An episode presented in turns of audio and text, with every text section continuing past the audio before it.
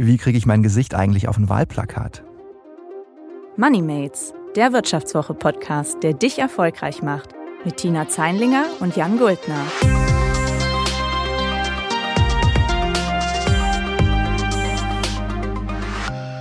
Hallo und herzlich willkommen zu Moneymates. Mein Name ist Jan Guldner und ich bin Redakteur bei der Wirtschaftswoche. Ja, liebe Zuhörerinnen und Zuhörer, bald ist Bundestagswahl. Man merkt das natürlich auch an der Berichterstattung. Ich persönlich merke es aber vor allem, wenn ich jeden Tag vor die Haustür gehe und da laufe ich quasi direkt auf so eine Laterne zu, von der mich der gute Rolf Mützenich von der SPD eigentlich jeden Morgen begrüßt. Ein paar Meter weiter hängt dann ein Plakat, da lacht Annalena Baerbock mir zu und so zieht sich das eigentlich durch die ganze Stadt. Ihr kennt das sicher auch, es ist eben Wahlkampf. Was ich mich dabei eigentlich schon immer gefragt habe, ist, wie schaffe ich es eigentlich, dass mein Gesicht auf so ein Wahlplakat kommt? Oder anders gesagt, wie werde ich eigentlich als junger Mensch Berufspolitiker? Darüber wollen wir heute sprechen mit Jens Teutrine von der FDP. Und wenn ihr bis zum Schluss dran bleibt, dann bekommt ihr wie jede Woche auch wieder einen Anlagetipp von den Kollegen aus dem Geldressort der Wirtschaftswoche. Kommen wir aber zurück zum eigentlichen Thema dieser Folge, nämlich der Frage, wie man es eigentlich anstellt, als junger Mensch in die Bundespolitik zu kommen. Unser heutiger Gast ist dafür tatsächlich super geeignet, äh, denn er ist auf einem recht guten Weg schon nach Berlin. Er ist 27 Jahre alt, Bundesvorsitzender der Jungen Liberalen und er will für die FDP in den Bundestag als Kandidat für den Wahlkreis Herford-Bad Oeynhausen. Herzlich willkommen, Jens Teutrine. Ja, hi. Schön, dass du da bist, Jens. Wir wollen heute ja darüber sprechen, wie man als junger Mensch eigentlich Karriere in der Berufspolitik machen kann. Aber fangen wir vielleicht auch direkt erstmal mit der aktuellen Lage an. Du bist ja schon in dem Sinne äh, auf dem Weg in die Berufspolitik. Wir erwischen dich, glaube ich, gerade mitten im Wahlkampf. Wo kommst du denn gerade her? Wo musst du nachher noch hin? Wie sind deine Tage gerade so getaktet? Erzähl mal aus deinem äh, aktuellen Wahlkampfleben. Ja, genau. Ich kandidiere äh, dieses Jahr erstmalig für den Deutschen Bundestag. Ich hatte jetzt drei Tage eine NRW-Tour. Da war ich im Märkischen Kreis in Siegen und in Köln. Mhm. Dort habe ich Unternehmen, Verbände, äh, Wahlkämpfer besucht. Äh, gestern Abend kam ich um halb drei wieder zu Hause an. Uff. Und heute Morgen ging es um acht Uhr los in meinen Wahlkreis. Äh, der Diakoniepräsident war bei mir im Wahlkreis und da sollten die Bundestagskandidaten auch vor Ort sein. Mhm. Äh, dann habe ich eben Flyer in der Geschäftsstelle abgeholt, weil ich morgen eine große Flyer-Tour bei mir im Wahlkreis mache. Äh, und jetzt bin ich gerade beim Podcast und heute Abend habe ich noch eine Abendveranstaltung. Okay. Das ist so meine Taktung, äh, jetzt gerade im Bundestagswahlkampf. Also du bist, äh, du hast gut zu tun, wenig Pausen. Ja, ist Vollzeit. Ja. Äh, und was ist das denn eigentlich für ein Gefühl, gerade ähm, wenn man so überlegt, also ne, du hast ja Flyer mit deinem Gesicht drauf, überall hängen Plakate dann mit deinem Gesicht drauf. Was ist es für ein Gefühl, dich da drauf zu sehen? Schon etwas äh, wild auf jeden Fall. ich mache jetzt seit zehn Jahren äh, Politik ehrenamtlich mhm. und das ist auch vollkommen ehrenamtlich. Also ich kriege für die Kandidatur jetzt gar kein Geld, mhm. sondern ich mache das aus dem Ehrenamt heraus. Und das ist jetzt so, dass ich habe einmal für eine Kommunalwahl kandidiert und für Studierendenparlamente an Unis. Mhm. Äh, aber das ist nochmal was anderes wenn man für den Deutschen Bundestag kandidiert und dann flächenmäßig in den eigenen Wahlkreis irgendwie man sein eigenes Gesicht sieht. Und heute war es auch ganz interessant. Ich habe bei YouTube so ein Video über mich hochgeladen, so einen Kampagnenspot mhm. ähm, und habe den auch äh, beworben. Und dann wurde ich heute jetzt auch das erste Mal so auf der Straße angesprochen: Hey, ich habe dich doch bei YouTube gesehen, das bist du doch, oder? Und das ist dann doch ja eigentlich schön zu sehen, dass äh, das wirkt, was man macht. Wenn du jetzt gerade so den Wahlkampf planst, checkst du dann täglich deine Chancen? Also ist das eine, gehst du jeden Morgen oder na gut, halb drei kommst du nach Hause, acht Uhr geht's weiter. Hast du zwischendurch dann Zeit, deine Chancen zu checken, mandatsrechner.de und wie die Seiten alle heißen, die man so kennt? Ja, das ist ja so, sehr beliebt, dass man so beim Mandatsrechner immer guckt, wenn aktuelle Umfragen gekommen ist, wie weit ist der Platz. Ich habe den Listenplatz 18 in Nordrhein-Westfalen der FDP. Mhm. Also man, es gibt keine Bundesliste, nicht die FDP bundesweit hat eine Liste, sondern jedes Bundesland hat eine eigene Liste. Mhm. Da ich in Nordrhein-Westfalen wohne, bin ich auf der nordrhein-westfälischen Liste als Spitzenkandidat der Jungen Liberalen. Dort habe ich den Listenplatz 18 und ähm, so grob bedeutet das für mich, wenn der Bundestag gleich groß bleiben würde und die FDP hat in Nordrhein-Westfalen ungefähr ein gleiches Ergebnis im Verhältnis zum Bundesergebnis wie beim letzten Mal, dass ich so 10 Prozent brauche. Mhm. Das weiß ich.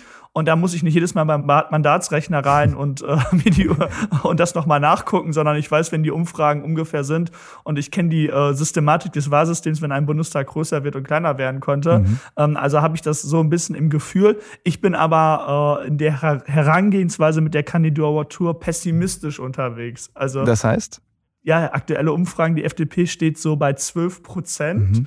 Äh, und der Mandatsrechner sagt, glaube ich, in Nordrhein-Westfalen, das zieht bis Listenplatz 27 mhm. ungefähr aktuell. Ich bin 18 äh, und trotzdem war das noch so bis vor ein, zwei Wochen auch, dass ich immer so gesagt hat, ja, jetzt ist 50-50. Okay. Vielleicht könnte es klappen. Und als es schon eigentlich ganz gut aussah, war ich so, ja, so richtig glaube ich noch nicht dran, äh, weil ich äh, versuche mich selbst zu regulieren in der Frage. Äh, einmal um motiviert zu bleiben mhm. und einmal um nicht enttäuscht zu sein, wenn es vielleicht dann doch nicht klappt, weil es kann ja noch viel passieren. Wir sind ja die Umfragewerte bei SPD und Union, die ja sehr volatil sind und sich sehr schnell auch äh, ändern können. Und deswegen bin ich in der Frage ähm, aus, aus Eigenschutz äh, pessimistisch, sonst bin ich eher ein optimistischer Mensch. Das verstehe ich. Ist halt einfach ein sehr volatiles Feld, die Politik. Ich fand gerade interessant, du sagtest ja, du machst das ja eigentlich alles ehrenamtlich. Das heißt, du verdienst nichts dafür.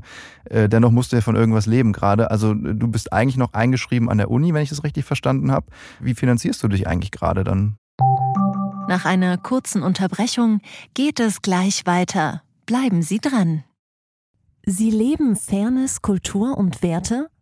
Zeigen Sie Ihr Engagement als Arbeitgeber und werden Sie Teil der Fair Company Initiative.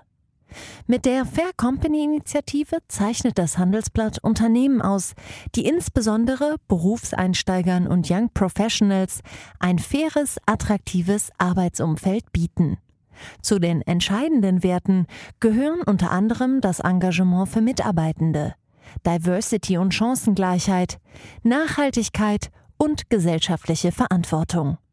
Erfahren Sie jetzt mehr unter faircompany.de. Genau, ich bin ja äh, jetzt momentan Wahlkreiskandidat im Wahlkreis und auf der Liste mhm. und ich bin seit letztem Jahr Bundesvorsitzender der Jungen Liberalen. Ich wurde im August ähm, ähm gewählt. Äh, dafür kriege ich eine Aufwandsentschädigung. Ähm, ich will jetzt nicht lügen, es sind 50 bis 70 Euro ungefähr. Mhm. Äh, äh, das ist die äh, Aufwandsentschädigung, die ich im Monat kriege. Fette Beute. Ja, genau, fette Beute. Das sind so die Telefonkosten ungefähr, die man dann genau. hat, wenn man gutes Internet braucht. Und dann äh, kriege ich eine Bahncard 100 gestellt. Okay damit ich mobil sein äh, kann mhm. und weil es aufwendiger ist, wenn ich meine Bahntickets immer einreichen würde. Das ist mehr Bürokratie am Ende, als wenn ich die Bahncard 100 habe. Mhm. Ähm, das ist quasi das, äh, was ich äh, von der Politik also aus der Politik jetzt finanziell quasi bekomme. Mhm. Vorher war ich Landesvorsitzender und seit 2009 bin ich engagiert, also auf allen Ebenen. Ich habe so die Ochsentour wirklich gemacht, mhm. was man halt kennt. Bin auch im Sozialausschuss noch Mitglied, da kriegt man auch so ein Sitzungsgeld. Mhm. Aber äh, finanzieren meinen eigenen Lebensunterhalt, das mache ich seit ich äh, 18 bin. Halt vorher ganz normal mit äh, Studijobs. Mhm. Also ich habe im Baumarkt äh, Küchenarbeitsplatten geschnitten, als Nachtwache in der Demenzbetreuung gearbeitet. Also alles, was man dann halt so äh, macht. Und aktuell äh, neben dem äh, Studium arbeite ich noch als Seminarleiter für politische Bildung. Mhm. Also ich gebe Seminare im Bereich politische Kommunikation, Marketing und Grundlagen des Liberalismus mhm. für Stipendiaten unter anderem. Das ist freiberuflich. Das ist für mich ganz gut, weil ich kann mir meine Zeit einteilen. Mhm. Ja, stimmt. ich kann das dann machen, wann ich möchte. Und ich arbeite noch als Hilfskraft für einen Bundestagsabgeordneten. Für den mache ich Social Media Arbeit. Mhm. Ist auch praktisch, weil das kann ich von unterwegs machen. Und das sind so die beiden Säulen, wie ich mir meinen Lebensunterhalt finanziere. Aber da ich ja hauptsächlich auch unterwegs bin äh, und äh, eigentlich äh, tagtäglich so äh, mich politisch engagiere, sind meine, ja, mein, mein Lebensstandard auch gar nicht so hoch. Also okay. ich wohne in einer Fünfer-WG. Ja. Genau, ich wohne in einer Fünfer-WG einfach.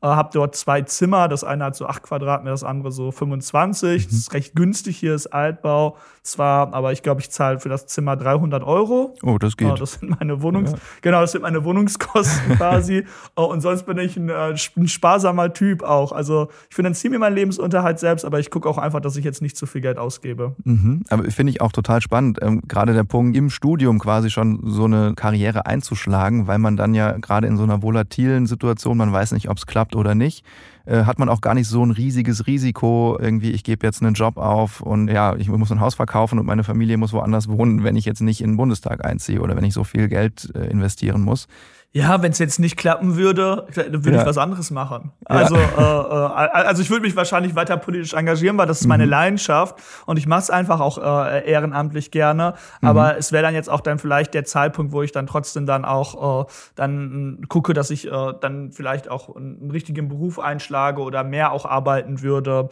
äh, oder mich vielleicht selbstständig mache oder mehr Seminare geben, das könnte ich mir sehr gut vorstellen. Also oder vielleicht, also es gibt verschiedene Varianten, wenn es jetzt nicht klappt, was ich machen würde.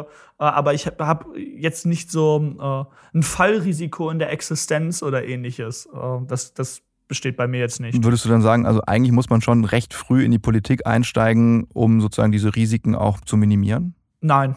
Also eigentlich äh, es wird ja immer so gesagt, man braucht eher Lebenserfahrung. Mhm. äh, gemeint ist dann ja meistens so das biologische Alter, mhm. äh, womit gar nicht so Lebenserfahrung äh, immer nur kausal zusammenhängt. Man kann auch sehr jung sein und besondere Lebenserfahrung haben. Man kann sehr alt sein und äh, vielleicht gar nicht so viel Lebenserfahrung gehabt mhm. haben. Aber das gemeint ist das biologische Alter. Das Argument, was ich schon ernst nehme, ist, eine, dass man eine Unabhängigkeit hat oder braucht aus meiner Sicht, wenn man Politiker werden möchte mhm. oder politisch aktiv ist, weil man sonst in Sachzwängen abhängig ist und vielleicht nicht immer das machen kann, von dem man überzeugt ist, mhm. sondern eher gucken muss, dass man sich erhält im politischen Betrieb. Und da ist es mir einfach wichtig, und das ist das hängt auch mit, hat man eine Ausbildung, einen Abschluss oder ähnliches zusammen, dass man eine berufliche Unabhängigkeit hat. Aber ich bin auch so ein Typ, dass ich sage, irgendeine Tür öffnet sich auch immer mhm. bei mir. Also bei mir ist irgendwie, äh, ich plane mein Leben nicht ganz so, sondern es öffnen sich so eher Türen. Äh, die Kandidatur war auch jetzt nicht seit zehn Jahren geplant, okay. äh, sondern äh, ich habe ja nicht geplant vor zehn Jahren, als ich Mitglied der FDP geworden bin, ich kandidiere in zehn Jahren mal für den Deutschen Bundestag, sondern das kam mit dem Engagement quasi. Oder ich gehe, ich bin nicht ein, auch nicht eingetreten, um zu sagen, ich werde Berufspolitiker, okay. sondern ich bin eingetreten, weil ich gesagt habe, hey, ich finde die Partei gut, ich möchte was verändern, ich bin Schüler, ich möchte mich engagieren. Mhm. Bei mir in der Stadt, äh, da gibt es vielleicht Themen, die mir auf die ich wichtig finde. Deswegen bin ich eingetreten und gar nicht, weil ich damals gesagt habe, boah, Berufspolitiker, das werde ich auch mal. Okay, das war nie dein, dein Traum in dem Sinne. Am Ende hat es dich natürlich trotzdem jetzt hierhin geführt. Vielleicht können wir einfach mal so, so kurz Schritt für Schritt mal durchgehen. Was sind denn eigentlich so die, ja, die Schritte, die du gemacht hast? Du hast eben angesprochen, die sogenannte Ochsentour, die man dann ja antreten muss oder nicht muss, aber äh, kann als Politiker, dass man sich durch diverse Gremien und Verbände ja, nach oben dient. Ist es das, was du meintest? Du hast als, äh, ja, als junger Mensch, als Schüler dann schon angefangen mit dieser Ochsentour und das war dann auch der erste Schritt sozusagen in die, in die Berufspolitik, ohne es eigentlich gewollt zu haben? Ja, ich habe äh, ich hab den Begriff Ochsentour verwendet, weil man den so äh, allgemeingebräuchlich einfach ja. kennt. Ich habe einfach angefangen, mich damals dann zu engagieren und dann haben wir beim, beim der Juli-Stadtverband war so ein bisschen inaktiv, dann haben wir den reaktiviert mit Leuten. Dann wurde ich irgendwie Kreisvorsitzender der Jungen Liberalen, kam im FDP-Kreisvorstand Vorstand. Ähm, dann habe ich auch mal zwei, drei Jahre nichts gemacht. Mhm, also ich bin mit 15 Mitglied geworden. Genau. Und dann wurde ich so 18, da hatte ich dann andere Dinge im Kopf. mhm. Und äh, als die FDP dann 2013 rausgeflogen ist, äh, das war so ein Moment, wo ich gesagt habe, boah, eine liberale Partei braucht es. Ich habe mich da schon mal engagiert. Ich kann mir wieder vorstellen, auch mehr zu machen. Und dann wurde ich da irgendwie erstmal Bezirksvorsitzender der Jungliberalen Ostwestfalen-Lippe drei Jahre, dann stellvertretender Landesvorsitzender, dann Landesvorsitzender, dann Bundesvorsitzender. Also mhm. einmal den Gang durch die Institutionen, mich kommunalpolitisch bei der FDP immer engagiert, ähm, aber ähm, genau, also man würde es als Ochsentour äh, bezeichnen. Mir hat das immer Spaß gemacht. Ich habe mich immer einfach engagiert und dann kam quasi das, dann wurde irgendwie ein anderer Posten frei und dann habe ich mir gedacht, ist das was für mich, ist das nichts für mich? Kann ich mir das vorstellen? Bringt das den Verband weiter? Und dann bin ich halt dann angetreten oder halt nicht. Mhm. Und also sozusagen die Jugendorganisation, die jungen Liberalen, das war dann schon, ist dann sozusagen die Kaderschmiede in dem Sinne auch für, für die Bundespolitik, würdest du sagen?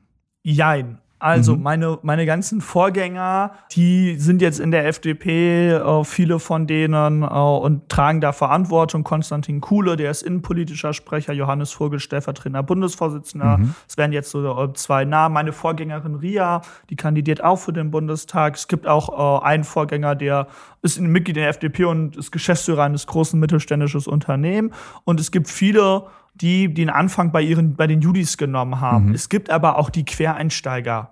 Es gibt auch diejenigen, die erst viel später äh, mit 40, 50, 60 manchmal politisch aktiv werden und dann trotzdem in den Deutschen Bundestag einziehen. Und ich glaube, es ist auch gut, wenn es da unterschiedliche Wege gibt. Also diesen einen Weg gibt es nicht, mhm. aber sicherlich kommen viele und lernen das politische Handwerkszeug auch bei den jungen Liberalen innerhalb der FDP. Was war denn jetzt auf den zehn Jahren, die du jetzt gemacht hast, auf dieser, ja, also ich sage jetzt einfach mal Ochsentour, aber ähm, auf deiner Karriere durch die Partei, was waren da jetzt so die wichtigste Stelle, die wichtigste Position, wo du sagst, das hat mir am meisten gebracht? Oder der Bundesvorsitzende der jungen Liberalen. Tatsächlich, die ja. du jetzt bekleidest. Die, ja, genau. Wahrscheinlich hätte ich mich jetzt vorher gesagt, hätte ich gesagt, der Landesvorsitzende. Aber der, der Bundesvorsitzende der jungen Liberalen, der der war für mich auf jeden Fall eine sehr wichtige Stelle jetzt mhm. einfach, weil das mehr Öffentlichkeit auch äh, bedeutet. Ähm, mehr auf Bundesparteitagen ist man auch äh, in Verantwortung und agiert dafür die Julis. Man sitzt im Bundesvorstand der FDP, da bin ich auch reingewählt worden, gemeinsam mit Christian Lindner, Volker Wissing und den anderen Funktionären. Mhm. Und das ist äh, schon eine ganz herausfordernde Aufgabe und deswegen glaube ich, ist das jetzt die, die mich einfach am meisten aktuell geprägt hat. Um, ähm, und sonst, äh, glaube ich, der Bezirksvorsitz, als wir rausgeflogen sind aus dem Deutschen Bundestag. Ja. Weil in meinem Bezirksverband äh, gab es in den meisten Kreisen gar keine Julis.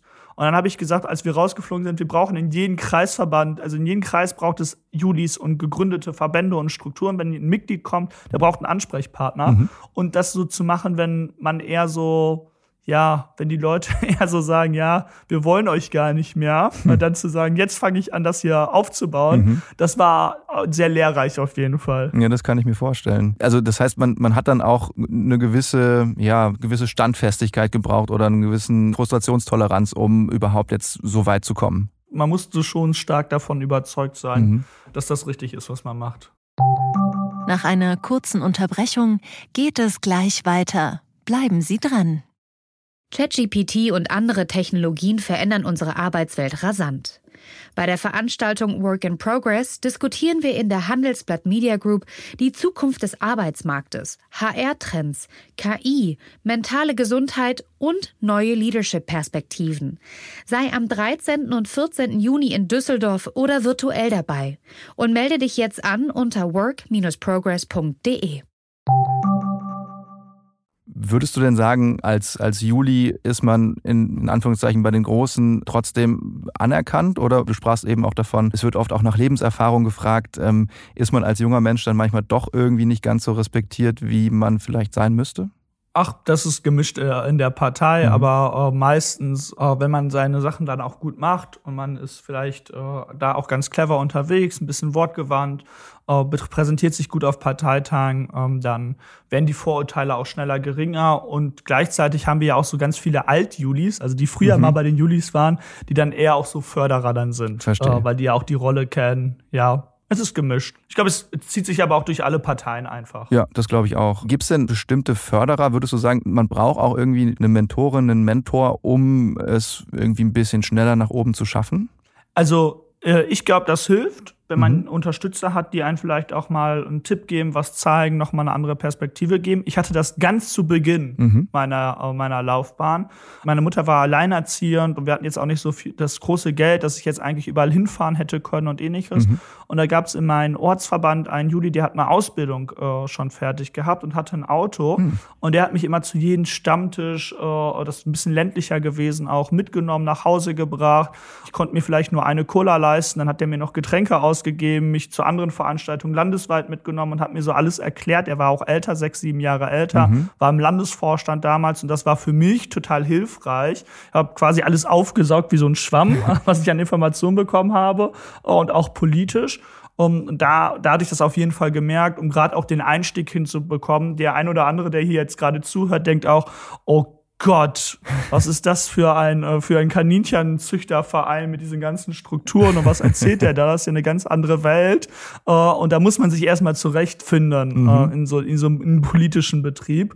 Um, und das war auf jeden Fall sehr hilfreich, ja. Dieses Aufsaugen von Informationen oder überhaupt das Mitkriegen, Miterleben vom politischen Betrieb, ist das auch was, was du jetzt sagst, wo du jetzt auch dann mitarbeitest bei einem Abgeordneten, zumindest Social Media Arbeit? Sind es auch Dinge, wo du sagst, das, das hilft mir total? Also ist das ein wichtige, wichtiger Input, den du sonst auch nicht hättest? ja, man lernt dann halt schon mal vielleicht auch den parlamentarischen Ablauf und mhm. weiß wo theoretisch, worauf ich mich jetzt vielleicht auch einstellen muss, wenn ich die ersten Tage ein Büro suche oder vielleicht mich auch schon vorher äh, darum kümmere äh, und Gespräche führe. Also man weiß schon so ein bisschen Hintergrundinformation, aber was auch mir immer geholfen hat, war halt schon ähm, auf Bundesparteitagen zum Beispiel beim Bundestagswahlprogramm mitzuschreiben. Also viele Julis haben da sehr aktiv unsere Inhalte eingebracht und einige Dinge fand die FDP jetzt auch nicht so toll. Das haben wir dann bis zum Bundesparteitag äh, durchgezogen und nachher auch äh, in Abstimmungen gewonnen. Äh, zum Beispiel bei einer stärkeren Reform des öffentlich-rechtlichen Rundfunks. Mhm. Ähm, da haben wir uns durchgesetzt.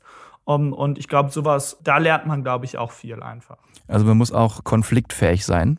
Ja, also ich stelle mir auch immer so ein bisschen äh, die Frage, wie, wie stark sollte man sich halt anpassen oder unangepasst bleiben. Mhm. Die, die, diejenigen, die mich kennen, äh, die, die wissen, dass ich so ein bisschen, vielleicht ein bisschen rebellischer auch innerhalb der FDP unterwegs bin und nicht so diesen Klischees entspreche, mhm. weil ich mich einfach nicht so gerne anpasse, sondern einfach gerne mein Ding durchziehe, weil ich das auch einfach interessanter und spannender finde und Reibung macht mir auch mal Spaß. Mhm. Äh, ich glaube, das braucht es auch einfach in der Partei, in der Demokratie, äh, dass nicht alles immer äh, glatt geschliffen ist. Klar, also das heißt, streiten muss man können, wenn man in die Politik will? Ja. Das muss man aushalten können. Und man ja. muss Kritik aushalten können. Ja. Von allen Seiten. also ich bin jetzt ja auch im Wahlkreis unterwegs, also ich muss mich jetzt auch für Sachen äh, quasi rechtfertigen, mit denen ich nichts zu tun habe. Ne? Mhm. Also so Riester-Rentenpolitik. Mhm. Also da war ich, war ich noch nicht mal geboren, als das äh, quasi entstanden ist. Ja. Äh, oder für äh, oder für Sachen, für, ne, was irgendwie der Parteivorsitzende sagt. Da kann ich jetzt ja auch nicht immer was für, was der Parteivorsitzende sagt. Also da muss man ein dickes Fell haben, kritikfähig sein auch innerparteilich muss man das machen äh, sein, wenn man Führungsverantwortung hat. Klar, logisch. Muss man dann auch in sozialen Medien äh, viel aushalten? Also wie, wie gehst du damit um? Blockierst du dann einfach oder ignorierst du, diskutierst du? Alles. äh, bei Twitter haue ich meine Tweets raus, das, was ich für richtig halte. Und dann diskutiere ich da äh, nur teilweise mit denjenigen, die konstruktiv unterwegs sind.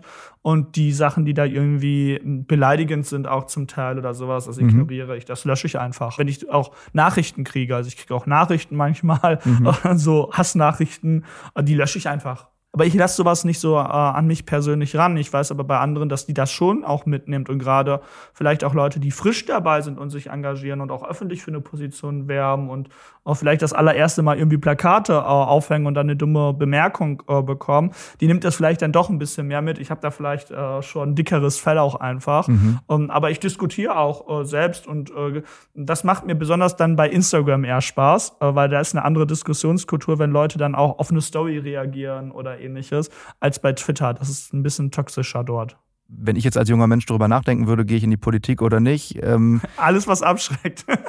ja, könnte, könnte einen schon abstrecken. Ne? Das sind alles irgendwie diese krassen Strukturen. Man muss sich irgendwie ewig lange reinarbeiten. Man kriegt für Dinge auf die Mütze, für die man eigentlich irgendwie gar keine Verantwortung trägt. Warum macht man das oder warum machst du das dann trotzdem? Und ja, wie würdest du es auch jungen Menschen versuchen, schmackhaft zu machen? Also äh, einmal äh, diese, diese Strukturen, die so starr sind, haben auch ihre Vorteile. Da sind einfach unglaublich viele Menschen und man hat, man lernt sehr viele unterschiedliche Menschen kennen, die in Parteien unterwegs sind, quer durch die Gesellschaft, jung, alt, egal woher die kommen. Um, das ist, äh, glaube ich, ganz interessant. Ich glaube, man kann wirklich mitgestalten. Die Prozesse, die sind lange und das äh, ist, das ist, äh, wie würde Max Weber sagen, Bohren von dicken Brettern. Mhm. Äh, aber man kann wirklich was verändern. Wir haben, ich, es gibt einige Ideen im FDP-Wahlprogramm, die sind quasi von mir und meinem Programmatiker auch entstanden. Zum Beispiel wollen sie so Talentscouts an Schulen, die Mentoren sind für junge Menschen, die es vielleicht auch etwas schwieriger haben. Das ist eine Idee, die kam uns. Die haben wir da reingeschrieben, das ist jetzt im FDP-Wahlprogramm oder wir wollen auch die hinzuverdienen Verdienstmöglichkeiten für Kinder und Jugendlichen, die Hartz IV, äh, deren Eltern Hartz IV äh, beziehen, äh, verbessern. Die dürfen von 450 Euro Job nur 170 Euro behalten. Das ist auch ein Programmpunkt von uns. Und wenn man das dann vielleicht siehst im Wahlprogramm, äh, und es könnte ja wirklich in Koalitionsverhandlungen umgesetzt äh, werden. Und wir Julis haben schon einiges in der FDP umgesetzt, von äh, Abschaffung der Wehrpflicht, Legalisierung von Cannabis ähm, und andere Punkte, dann kann man halt auch was bewirken. Das macht Spaß. Und man lernt auch einfach für in der persönlichen Entwicklung. Mhm. Ja, also auch, auch eine Niederlage kann man ja was rausziehen und äh, sich weiterentwickeln. Wo kriegt man sonst auch die Chance, ähm, als bei Jugendorganisationen auf Bühnen vor 200 Leuten mal zu sprechen und zu diskutieren? Stimmt. Also wenn man das so zwei, dreimal gemacht hat, dann hat man keine Sorge mehr vor einem Vortrag in der Uni. Mhm. Äh, das ist ein Kindergarten dagegen. Oder wenn man mal so eine Podiumsdiskussion gemacht hat, dann äh, ist vielleicht so eine mündliche Prüfung beim, beim Dozenten nicht mehr so und nicht mehr das, das die größte Hürde. Und deswegen kann man auch für sich in der persönlichen Entwicklung einfach, glaube ich, viel durch politisches Engagement lernen. Also ich glaube, es hat Licht- und Schattenseiten. Mhm. Und wenn du jetzt mal so drüber nachdenkst, wenn du einen Ratschlag weitergeben könntest an einen jungen Menschen, der oder die jetzt gerade drüber nachdenkt, ich würde auch gerne in die Politik gehen, was wäre der Ratschlag dann von dir? Guck dir alle Parteien an, guck dir alle Jugendorganisationen an. Du kannst natürlich die Parteien vergleichen, so die Programme. Ich finde, das ist aber auch so eine Frage des Bauchgefühls. Also wenn man dann mal mit den Leuten zusammensetzt, passt das hier eigentlich, fühle ich mich wohl oder nicht? Und wenn du dann angefangen hast, in der Partei zu sein, dann guck dir auch dort erstmal alles an und dann mach das, was dir Spaß macht. Mhm. Äh, halt dich nicht mit Dingen auf, die dir keinen Spaß machen, sondern äh, wenn du dich für Kommunalpolitik und den Umweltausschuss bei dir in der Stadt interessierst, dann mach das. Wenn du dich für was anderes interessierst, dann mach das. Ähm, und das wäre mein Rat, dass man immer Freude am Engagement äh, haben sollte, weil es ist ein Ehrenamt ähm, und das ist, glaube ich, sehr, sehr wichtig, dass man da nicht zu viele Dinge tut, die man äh, für, für, falsch hält, für nicht richtig hält oder wo man keinen Spaß dran hat. Ich glaube, das ist ein sehr schönes Schlusswort. Lieber Jens, vielen Dank dafür, dass du uns ein bisschen in deinen Alltag hast einblicken lassen und in, deine, in deinen Werdegang und in deine Ochsentour. Äh ja, ich hoffe, ich war nicht zu sehr in den Parteienstrukturen und Parteilogiken äh, verfangen in meinen Formulierungen. Ich habe mir Mühe gegeben, das zu erklären. Es ist komplex. Ich glaube, ich glaube man hat es gut verstanden. Also ich bedanke mich auf jeden Fall von unserer Seite und äh, wünsche dir dir noch viel Spaß im Wahlkampf. Super, vielen Dank. Ciao. Ciao. So, das war Jens Teutrine, Vorsitzender der Jungen Liberalen und Bundestagskandidat der FDP. Ich hoffe, ihr da draußen habt ein bisschen was darüber gelernt, wie man als junger Mensch das schon recht weit bringen kann in der Politik. Und vielleicht hat das Interview sogar den einen oder die andere von euch motiviert, selbst politisch aktiv zu werden. Wenn ihr jetzt noch dran bleibt, dann verrät mein Kollege Philipp Frohn euch seinen Anlagetipp der Woche. Und wenn ihr noch Fragen habt oder Feedback an uns, dann meldet euch einfach auf den üblichen Kanälen, also E-Mail, WhatsApp oder in den sozialen Medien. Die genauen Koordinaten findet ihr in den Show Notes. Ich bedanke mich schon mal fürs Zuhören und sage Tschüss und bis zum nächsten Mal. Wer den Sprung in die Politik geschafft und mehrere Jahre im Bundestag verbracht hat, der hat für den Ruhestand ausgesorgt. Beim normalen Angestellten sieht das leider etwas schlechter aus. Wer sich nur auf die gesetzliche Rente verlässt, der muss den Gürtel im Alter etwas enger schnallen oder auf eigene Faust vorsorgen.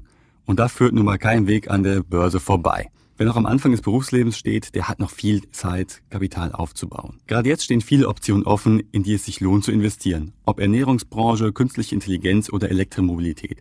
Ganze Branchen werden gerade umgekrempelt. Und diese Megatrends, ja, die bieten auch Anlegern gute Investitionsmöglichkeiten. Beispiel E-Mobilität. So gut wie niemand streitet mehr ab, dass der Treibstoff der Zukunft aus der Steckdose kommen wird. Davon profitieren natürlich die Aktien des E-Autobauers BYD aus China, eine der Lieblingsaktien von Warren Buffett übrigens, oder ganz klar Tesla. Doch es muss nicht immer Elon Musks Textschmiede sein. Denn, naja, der Einstieg dort ist relativ teuer, der Kurs liegt hoch, sagen auch viele Analysten. Da muss man sich ein Investment schon gut überlegen. Auch in der zweiten Reihe finden sich interessante Investments. Compleo zum Beispiel bringt etwas Bodenständigkeit ins Doppé Ruhrpott-Charme statt Silicon Valley-Dekadenz sozusagen. Das Unternehmen aus Dortmund entwickelt Ladesäulen für Elektroautos und ohne Ladesäulen keine E-Mobilität. Und der Markt, der wächst gerade ziemlich stark. Schließlich will der Staat das Ladenetz in Deutschland auch mit staatlicher Unterstützung ausbauen. Die Geschäfte laufen gut. Im ersten Halbjahr 2020 hat sich der Umsatz des Unternehmens verdoppelt. Und dass Compleo mit Veränderungen umgehen kann, das hat das Unternehmen schon gezeigt.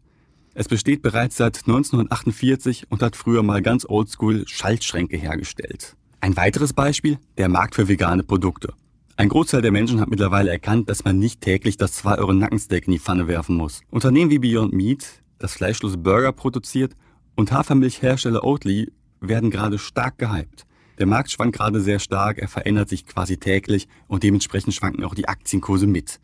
Der ETF-Anbieter Rice will da nun Abhilfe verschaffen und hat den Sustainable Future of Food auf den Markt gebracht. Das ist ein Themen-ETF, der nur in Unternehmen investiert, die in der nachhaltigen Lebensmittelproduktion engagiert sind. Und da gibt es nun mal mehr als nur Beyond Meat. Wem das alles noch etwas zu special ist, der kann auch klassisch in ETFs investieren. Wenn ihr mehr darüber erfahren wollt, schaut doch mal auf vivo.de vorbei. Dort findet ihr eine ganze Reihe zu dem Thema, extra für Börsenneulinge. Das war MoneyMates, der Wirtschaftswoche-Podcast mit Tina Zeinlinger und Jan Guldner. Produziert von Anna Hönscheid und Paul Träger.